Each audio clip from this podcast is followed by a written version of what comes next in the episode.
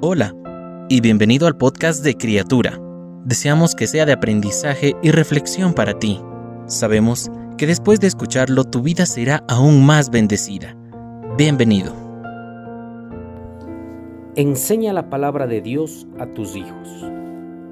Se cuenta que una dama le preguntó a su pastor, ¿qué tan temprano debo comenzar a capacitar espiritualmente a mi hijo? El pastor le preguntó, ¿qué edad tiene tu hijo? Cinco le contestó.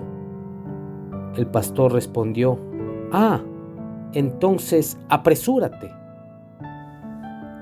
Estás cinco años tarde.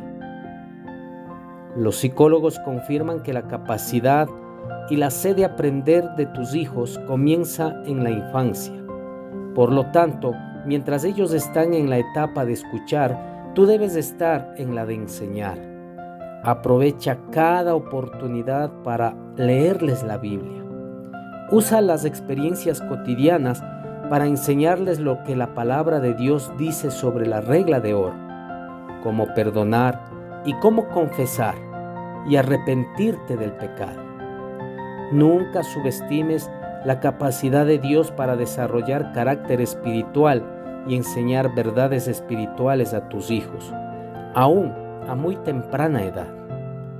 Algunos de los cristianos más importantes en la historia fueron salvos a una tierna edad. Jonathan Edwards, cuyo ministerio sacudió a Nueva Inglaterra, fue salvo a los ocho años. Charles Spurgeon, el príncipe de los predicadores, fue salvo a los doce años. Matthew Henry, el gran comentarista bíblico, fue salvo a los once años. Timoteo ya era apóstol a los 17 años.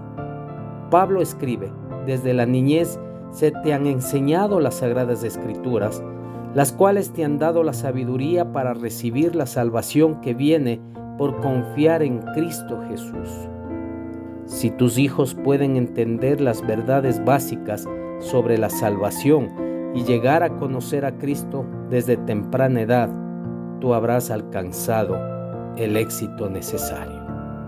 Padre, te pedimos, Señor, que pongas en nosotros palabra que pongas en nosotros las estrategias necesarias para poner en práctica lo que tú nos enseñas. Desde la niñez se te han enseñado las sagradas escrituras para que puedan ser esa raíz fundamental de ética y de valores. Te damos gracias, Señor, en el nombre de Jesús. Amén. Cada una de las palabras que se dijeron hoy fueron un mensaje directo del Señor para ti. Oramos para que Dios siga bendiciéndote. Si no lo has hecho, te invitamos a que te suscribas y compartas este podcast y pueda llegar a más personas. Deseamos que cada día seas una nueva criatura.